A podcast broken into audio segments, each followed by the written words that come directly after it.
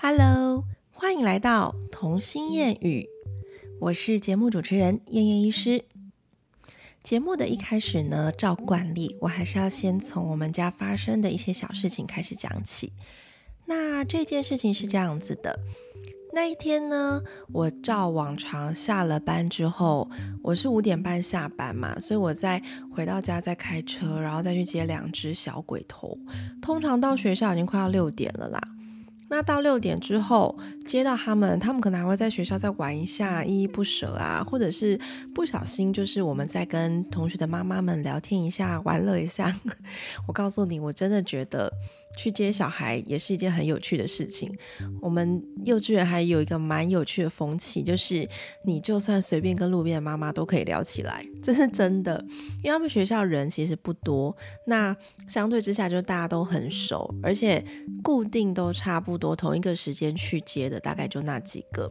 所以真的有时候就是会很开心，那边彼此妈妈们聊起来，聊到小孩就是拖着我的脚，就说妈咪我想回家了之类的，对，然后就聊聊聊，那当然就不小心。我们回家的时间可能就诶，从学校出发差不多六点半喽，这样子，然后回到家说吃饭的时间可能已经六点五十，有没有搞到很晚？所以我一直觉得我送这个学校还蛮划算，因为我可以很早，因为他们学校最早可以七点就送到，然后 下午可以六点半再离开，有没有很完美？他一天就十二个小时都在学校了。好了，我真的很坏心。好，那我那一天是这样子的，我就下班之后去接，然后六点他们又有一个父亲节的活动，所以呢就办完之后，然后拍拍照啊，哇哇哇哇之类的。好，那我们真的上车是六点半了，我相信啦，那个时间点孩子们应该就是已经饥肠辘辘了，咕噜咕噜一直很想吃饭了。那当下呢，因为姐姐当天是有游泳课的。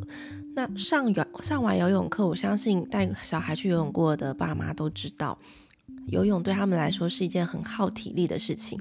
对姐姐来说，应该是还蛮耗脑力的一件事。她其实，在每次把脸埋进去水之前，她要为自己做很足够的心理准备。她必须要呃收拾起她的紧张跟害怕，然后鼓足多大的勇气，才有办法憋气，然后进到水里面。对，这是一个对他来说蛮辛苦的过程。那我也看见他的努力了。他到现在每次我去游泳课下课，我就去接他的时候，老师就会跟我讲说，他今天真的很棒，就是终于把头埋进去了之类。我就觉得好感动哦，有一点又有一点长大的感觉。好，那其实他们你知道吗？孩子嘛，不管是几岁。大部分就是可能国小以后会稍微冷静一点，但学龄前的孩子几乎都还是一样，没有一个就是例外。他们只要很累的时候，他们的表达能力就会开始变差，那他们的情绪反应也会变得很大。有时候只是稍微勾到一点点小事情，就是会让他整个像大爆炸一样。那我觉得姐姐她已经来到五岁多这个年纪了，相对她的情绪控制已经很明显的跟之前比好很多了。那另外一回事就是小的妹妹这个呢，她现在是来到三岁了。三岁其实我们都一般觉得是一个比两岁那种猪狗嫌还要更难沟通的恶魔时期。为什么会这样讲？因为他相对之下，在他的心理学发展上面，跟他儿童发展的上面来讲，他是已经非常拥有自我主权的意识了。他很多东西意识到，我有能力可以自己去控制这些事情，我有能力可以自己去做到这些事情。所以相对之下，他会很想要跟你 argue，然后跟你呃跟大人之间有一个妥协、力量的拉扯，测试大人的底线在哪里。所以他跟跟他沟通上面来讲。姐姐那时候我也经历了一段呐，就是呃我没有办法让他满意的情况下，他就会直接哭哭哭哭哭半个小时到一个小时，这种都有，这种很常见。但是经历过姐姐到现在已经五岁，我就觉得那件事情那时候那些挣扎的痛苦我已经有点忘记了。现在妹妹就是在帮我复习这件事情。好，那那一天上车的时候，妹妹因为肚子饿了嘛，那。你知道三岁的孩子肚子饿就是完全失去理智，好好死不死呢？姐姐一上车就突然间就说：“妈咪，我们好久没有吃寿司哦。”你知道吃寿司这件事情对他们来说是一件特别蛮有趣、蛮有意义的事情，是因为我真的是习惯过那种很规律的生活，每天是千篇一律的，所以我每天晚上就是固定煮好白饭，有时候会让他们吃意大利面。那或是乌龙面之类会换啦，但是基本上还是以白饭为主，因为比较方便。然后就会再搭配在餐厅点的一些菜，然后因为它可以外送到家嘛。那几乎每天晚上我们母女三人都是吃呃几样菜啊，然后配个饭啊，这样简单的就结束。因为我们吃饭时间其实半小时就差不多是他们的极限了，就要把那个餐盘都收拾一下了。那只有在爸爸没有上班可以跟我们一起吃晚餐的时候，我们才会带他们到外面餐厅去吃饭。那刚好，因为爸爸跟我也在吃减碳饮食嘛，就是我们不太吃碳水化合物，所以变成说去吃寿司这件事情是一个很久很久才会发生的一个惊喜，对他们来说是一个期待。那姐姐那一天的意思就是在提醒我说，妈妈真的很久没有去吃寿司了。他们其实非常非常喜欢吃豆皮寿司。姐姐很夸张哦，她其实平常餐都吃的不多，可是只要是去寿司店的时候，她一个人可以吃到六个豆皮寿司，我都觉得蛮蛮惊人的。好，那她就这样无意间提起了，那我就顺口就说好啊，那我们再找爸爸什么时候没有上班的时间，我们再去吃寿司。那其实当下姐姐只是想要跟我聊一下，跟我讲到她想到这个想法，所以她的意思也不是非常坚持她要去吃。那姐姐这一段她就结束了，她就没有讲话。但是呢，她的这个话题就直接戳中了妹妹的心里。那妹妹呢，是她已经超饿了。我在猜啦，他那时候应该很饿了，所以当他听到吃的，他就是一个对食物雷达特别的敏感的一个孩子，所以当他听到寿司这两个字，因为他就也很喜欢吃嘛，然后他就会说，我就开始哭哦，就开始莫名其妙的哭哦，就开始说我今天要吃寿司。然后我就跟他说：“哦，你很想吃寿司是吗？”他说：“对。”然后已经开始火有点来了，你知道，孩子就是当他已经习惯妈妈的伎俩，就是妈妈就是会顺着他的话讲，然后但是最后不会同意他。我觉得他已经发现这个计谋了，所以当我跟他就直接问说：“你很想吃寿司是吗？”结果他就真的火就来了，他就觉得说妈妈这个周期又要来，于是他就开始整个在。整个车程上面就是大哭大闹，一直哭啊，一直怒吼啊，就说我要吃豆皮寿司，我今天就要吃，我现在就要吃，然后就一直重复这几句话。那当下呢，其实你知道，在那个车子里面小狭小的空间里面。他一直哭，一直哭，完全听不进去。就是我在跟他讲说：“哦，真的，那妈妈今天已经煮饭了耶。那我们，我今天回去这样子塞车，再回去再去买豆皮寿司，你们会太晚吃饭。姐姐等下上课来不及，不不不不，解释一堆。反正他已经选择性的把他的耳朵关起来了嘛。那我再怎么讲也没有用。”这个当然是基本的尝试，还是要试一下嘛？谁知道他哪一天突然间就明理了？就我随便回答，他还真的听进去，对不对？所以基本的这个初次尝试解释自己的那个状态，我还是会做啦。那我当然也知道我是在做一个无效的对谈，于是呢，我就让他哭一阵子，让子弹飞嘛，对不对？那他就持续哭哦，一直尖叫，一直怒吼。那这时候的姐姐就是其实已经有点受不了妹妹一直在闹脾气，结果妹妹就还姐姐就还插嘴，然后管教妹妹，就还说妹妹你不要再哭了，你真的很吵诶，你知道吗？就是你你其实没有同理到她真的此刻肚子很饿，她真的很想吃寿司的那个心态来讲，然后姐姐又在火上浇油，就跟她讲说你真的很吵，吵死了，你不要再哭了，可以闭嘴吗？这样子。当然，我是念了一下姐姐，就是说不能讲“闭嘴”这个字，然后就说你知道妹妹现在情绪不好，对，所以你就先不要管她。好，反正这一箱姐姐很快就冷静，因为他秒睡。我就说他上完游泳课，他真的超累，他就只是在他想睡之前，然后要叫妹妹安静，因为他要睡觉了。所以姐姐那一边就突然间没声音，然后我再停个红灯，再转过去看，嗯，啊你怎么睡着了？上一秒不是还在讲话？好，那就没姐姐的事了嘛。好，那妹妹呢？这一箱还在哭，因为他还没有得到一个回复，他还没有得到一个肯定，就是他现在一定要吃，然后感觉就是我现在除了立刻从口袋掏出豆皮寿司之外，没有其他方法可以让他停止哭泣。于是呢。妹妹现在一直哭，我就决定让她继续哭嘛。那大概哭了过了两三个红绿灯，就是可能至少有个一两分钟啦，就是一直持续的大声尖叫跟哭吼之后，她可能有点累了。然后我就趁他在两句话中间的空档，于是我就跟他说：“真的，你知道吗？妈妈知道你现在很想吃寿司。妈妈小时候吼也会突然间很想吃东西，这时候就要换个方法，就是除了跟他除了同理他之外，除了跟他表示说我知道你想吃的东西吃不到，真的很痛苦，对不对？他那种就是。”当下不会立刻冷静啊，但是至少那个尖叫声已经开始慢慢在下降了。于是我就直接就跟他讲说我的经验，嗯，妈妈如果肚子好饿的时候，真的我现在很想吃牛肉的时候吃不到，我也是超想哭的，对不对？然后就说对啊，就是这样，他已经跟我对上线了啦。当你两个人对平之后，那接下来就好解决了。其实我当下下班之后，我也是蛮累的，而且我也蛮饿的。那当下我也是有一点点情绪的，要自己在处理，所以我刚刚让他在那边崩溃的哭了两三分钟，就是因为我在冷静我自己的情绪，我就先解离我自己，虽然在开车，然后我就把我自己带开。那个场景，把耳朵关起来，然后一直问自己说：如果是我吃不到东西，我会不会觉得很生气？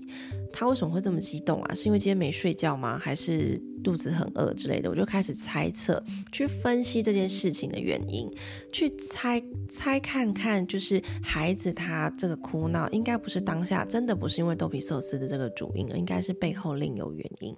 那我得抓到背后那个原因，才能够把这一切事情给平静。当然，我也可以选择比他更大声，直接在车子里面就大声说：“妹妹，你真的很吵。”就跟你说今天没有，你一直讲还是不会有。我也可以试这个方法，毕竟我们小时候也这样被吼过嘛，对不对？对。那我后来冷静完之后，我就决定，嗯，这一次我一定要好好处理，因为反正开车时间还很长。我总不能让他直接哭，因为看起来是没完没了。所以，于是我就尽量想办法，就是呃，跟他讲说，我很明白他的情绪啊，然后我很明白他的要求是什么。你的要求妈妈听见了，但是我一开始的时候就绝对不会跟他讲说为什么我做不到，我反而直接跟他讲说，对啊，如果是我，我现在想吃我也吃不到哦，我现在肚子好饿哦，那你呢？你是不是肚子也很饿？就尽量利用这种其他的方式去分散他的注意力。好，那基本上他的情绪也慢慢的发泄完了嘛，总是不可能没完没完没了啊。然后他也冷静下，他知道我在跟他对平了，他知道他可以跟我对话了，于是他也会自己把那个哭泣的情绪慢慢降下来。我觉得有时候对话的艺术的魔力就在这里，因为在他冷静下来之后。我不需要多说什么，我不需要问他说你还好吗？你怎么了？你发生什么事？我都不需要问这些问题。然后妹妹她就自己主动跟我讲说：“妈妈，我真的太饿了，我现在就好想好想吃东西，我真的好饿。”诶，那我就觉得，哦，对呀，就是因为真的很饿，那我也好饿好饿。那等一下我们回去就赶快洗手，然后坐到餐桌前，我把。饭赶快端给你，这样好不好？就立刻好吗？然后我当然还会问他说：“你想要先抱抱还是先吃饭？” 然后这种时候他就会选择我要先吃一口饭再抱抱，很可爱。好，那这个是一个我们在讲的一个正向教养的沟通方式嘛，就是跟传统权威式的方式当然是会有差别的。我如果今天是用怒吼的方式，也会喝止他啦，他也会冷静。但是在他的心里可能会有一个小小的遗憾、小小的创伤，觉得说妈妈好凶。我发现我每次对孩子发脾气之后，孩子学到的教训都不是我当下在骂他们那件事。比如说前几天他们的玩具、他们看过的书散落满地都没有捡，我就故意等了一天，等了二十四小时，我也不捡。然后到第二天晚上，他们就还是假装没看到，走路还这样跳过去，我就火很大，因为我对于环境乱七八糟这件事情，真的会觉得很不舒服。那我当下就跟他们讲过了，东西没有收，我隔天就是收起来，我会玩具就是直接一个礼拜都藏在柜子里面，都不能再拿出来玩了。这件事情有时候有效，有时候一样就没有效，所以我就觉得。孩子真的是不能只用单一的方式，你要每天想一些新的招来对付他们。好，然后呢，当下呢，他们又不收，于是我就开始念碎碎念模式又开始启动。这些书到底是谁看的？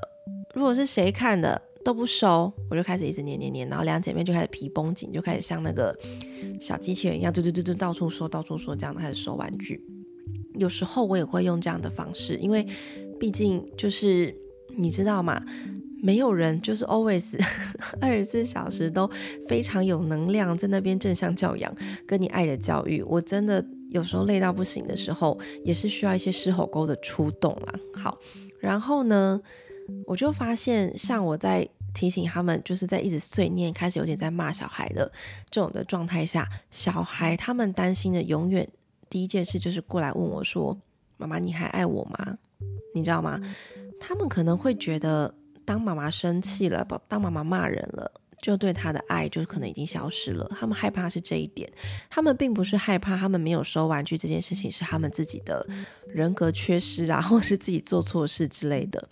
所以他们的重点一直是在于爸爸妈妈给他们的爱是不是持续的，是不是永恒的，是不是会减少，是不是怕自己不被爱这样子。所以当我。理解到，就是我就算这样的怒吼，他也学不到教训。之后我就算了，放弃挣扎。那我就反正我开车也是开车，闲着也闲着，我就花时间跟你讲。所以当下就是一整路我在都在跟美眉对话，然后再开启一个幻想，就是跟他讲说，要是现在我们的面前出现一个。面包啊，或是出现一个饭团啊，会有多好？然后我就会开始跟妹妹说：“妹妹，你看前面那个人的安全帽上面是不是有一个面包？然后前面那个人，哇，那朵云好像棉花糖哦。”这样子就会用各式各样的想象去吸引他的注意力，然后就分散他注意，他就会说：“哦，对耶，那个好搞笑哦。”这样好，最后我们我跟妹妹之间是很平顺的处理掉这件事情，然后到家。然后到家又第二波，我觉得这很悲惨哎。第二波就是姐姐，我刚才不是讲说她睡着了嘛？那孩子就是还没有睡饱的时候，你硬要把他挖起来，一定就是会有一点点，就是心有不甘啊，或还想睡啊这样。但当下我真的没有办法扛着睡着的他跟一堆书包，还有一堆行李，就这样。下车跟上楼，所以我势必要把他叫起来。那妹妹这下已经很稳定，她就在旁边等待。只是我在叫姐姐起来过程中，不免就是姐姐又是一阵哭闹。那一阵哭闹，她其实要的是抱抱。如果当下我又给她一个抱抱之后，她应该就可以很快的清醒过来，然后去拿书包。可是我在边叫他的时候，边整理身上的行囊，我的包包，他们两个的包包，然后还有便当餐袋，然后游泳包，啊全部都在我身上。那我这样子其实已经没有手可以蹲下来抱他了，所以我就跟他讲道理。有时候你处理完一件事情，用的方法很好，但是紧接而来的另外一件事情，你已经没有力气再用同样的方式去耐心的对谈了，所以我就。跟姐姐说：“姐姐，我需要你自己走路。你看妈妈这样子拿东西，我没有办法。”好，于是，在姐姐经历了一阵苦恼，你知道最好笑的是，我们从停车场到电梯这中间。他就是一路哭，然后一边走，那个超大声的回音，然后一边哭哭哭啊！我就没理他，我就继续走，就说你很棒哦，继续往前走哦，哇！我看到你在朝着我们家前进哦，这样 就是我还很 gay 笑的，一直在那边讲这些有的没的。那姐姐就是继续哭她的，好，然后哭到电梯的时候，我们在 B 三嘛，然后我们要到一楼的时候，有人按电梯，结果呢，就是我就看，诶，一楼要停了，我就跟姐姐说，姐姐，一楼有人呢，你知道发生什么事吗？就是非常爱面子的姐姐，就立刻瞬间哭声关闭，真的很好笑。那一瞬间真的很好笑。其实小孩也是会有自己的形象问题啊，对不对？当我跟他说：“哎，有人哦。”然后就他就立刻嘴巴闭起来，然后立刻自己躲过来我旁边，然后抱着我这样子。然后抱完我之后，就是。在那边擦眼泪，然后那边啜泣，然后等那个人进来，他就再也没哭了。所以有时候适时的出现第三者，也是一个很好的教养方式，对不对？因为反正这个只是没有意义的哭嘛，就是睡不饱在哭。好，那处理完这两件事情，他们终于都冷静了。我们也一路坐电梯到家了。到家之后呢，就是两个人就开始就是心情不好，动作慢慢啊，拖拖拉拉。于是我就一直提醒他们，就说：“嗯，回到家第一件事是什么？赶快去做哦。”然后他们就开始慢条斯理的去洗手啦、换衣服啦，这样。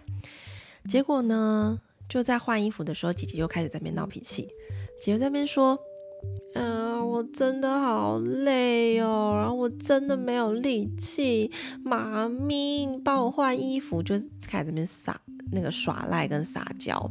那我当下其实觉得他已经五岁了，就是该有的撒娇适可而止，该有的自理能力还是要有。所以帮他穿衣服这件事情，除非他现在是卡住了，有没有？就是有时候他们穿脱衣服会卡住那种情况下，我才会帮他。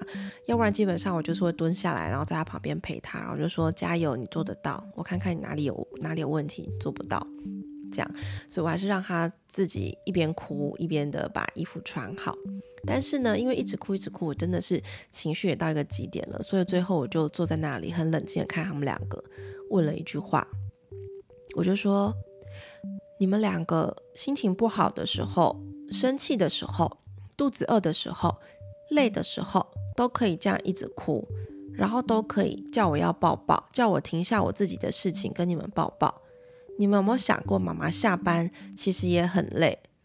那我要跟谁抱抱？我要跟谁哭？可是我都没有停下来我的动作，因为我有做不完的事情，对吗？你们发现了吗？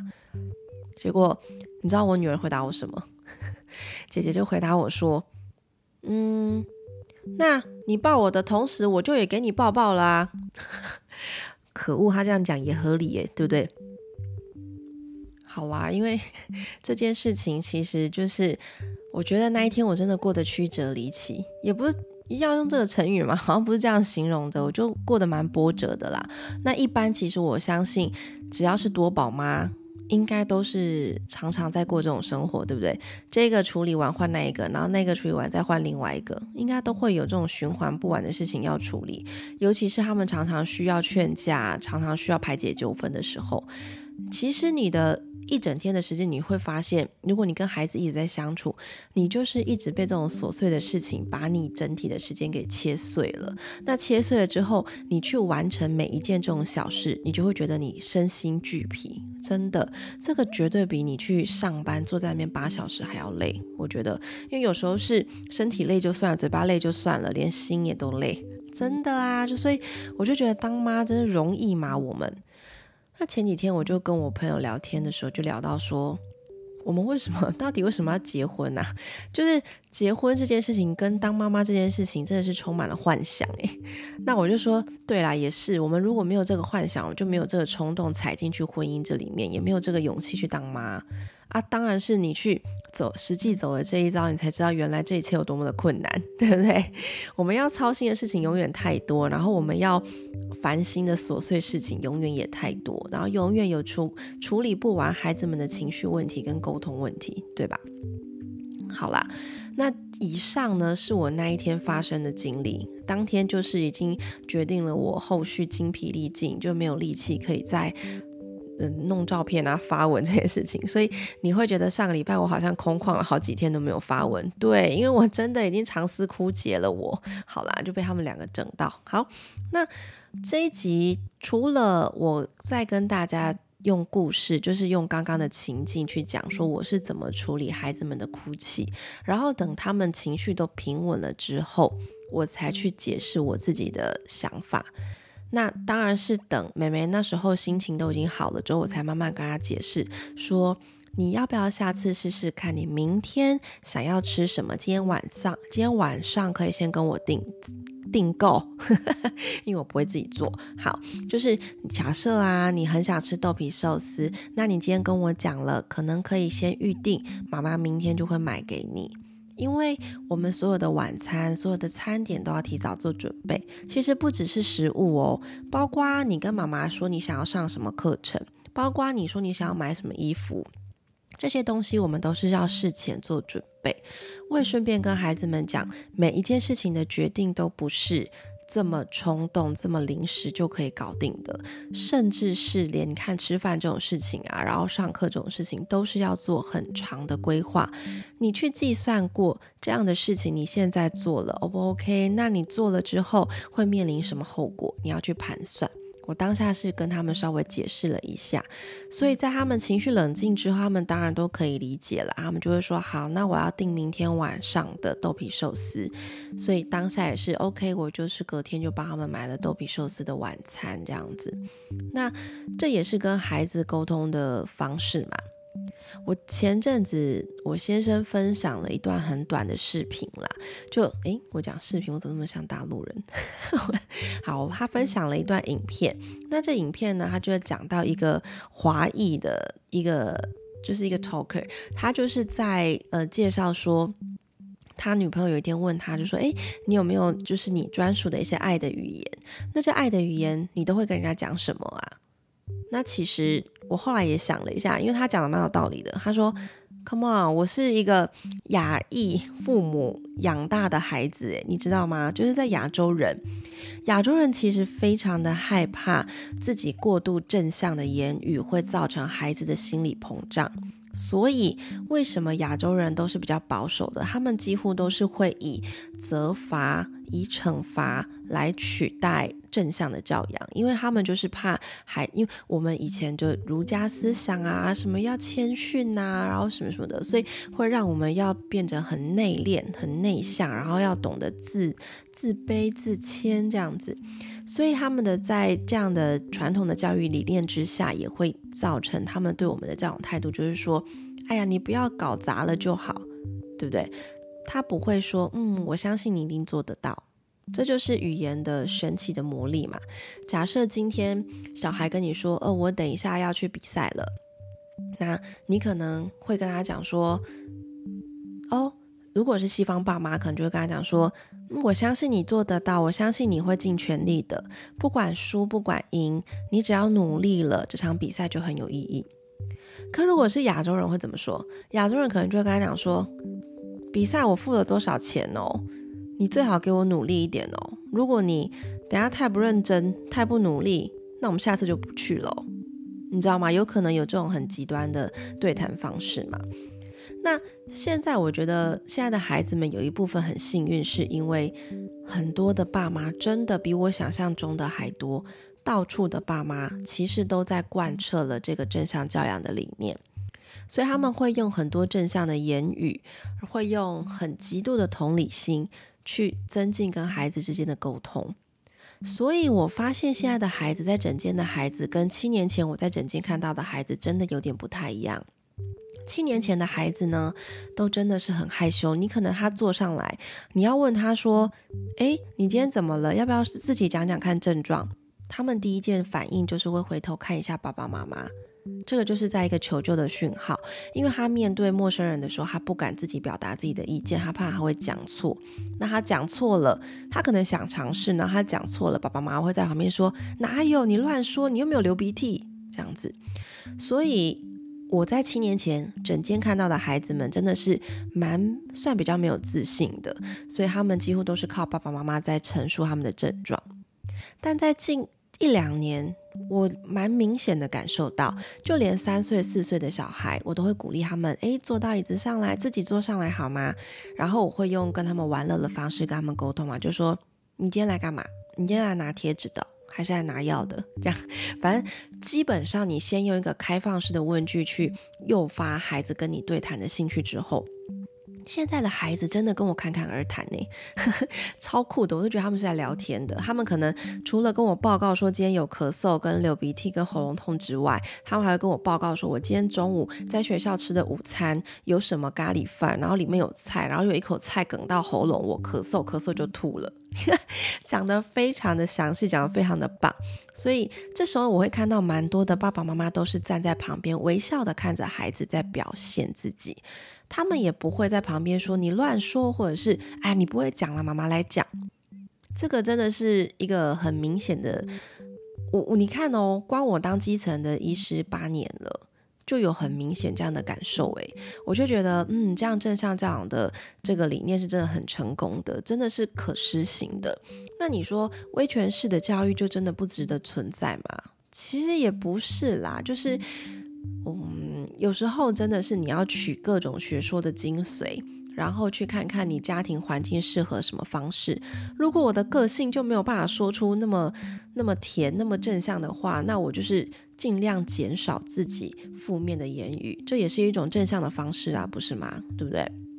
所以大家在当爸爸妈妈的过程中都非常的辛苦，不要忘了给自己多一点肯定，相信你们自己可以去好好的处理孩子们各种的情绪问题跟沟通问题。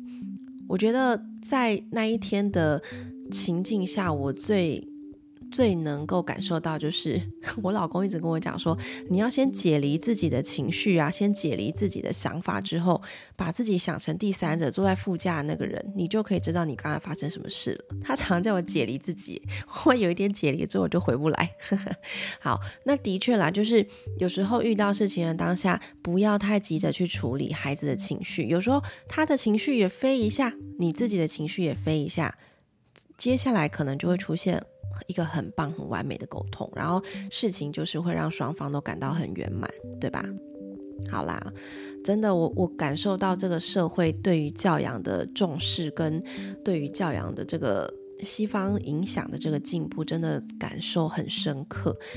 这个我有遇到一些整间的小故事，有一些蛮感人的，然后也有一些蛮可怜的孩子。如果我也不知道这可不可以分享。如果有机会讲到的话，我们再来讲这些小故事好了，好吗？好，今天的这个话题真的很很长，因为其实就是从我度过了很疲惫的身心疲惫的一天。引发出来的一些小小的想法啦，那希望大家今天不要觉得我太啰嗦，我就是在闲聊我们每天发生的事情嘛，然后用一般人的想法去思考到底当妈这件事情是怎么度过的，对吧？好啦，那我今天要非常谢谢大家的收听啦，我们下周再见啦，拜拜。Thank you.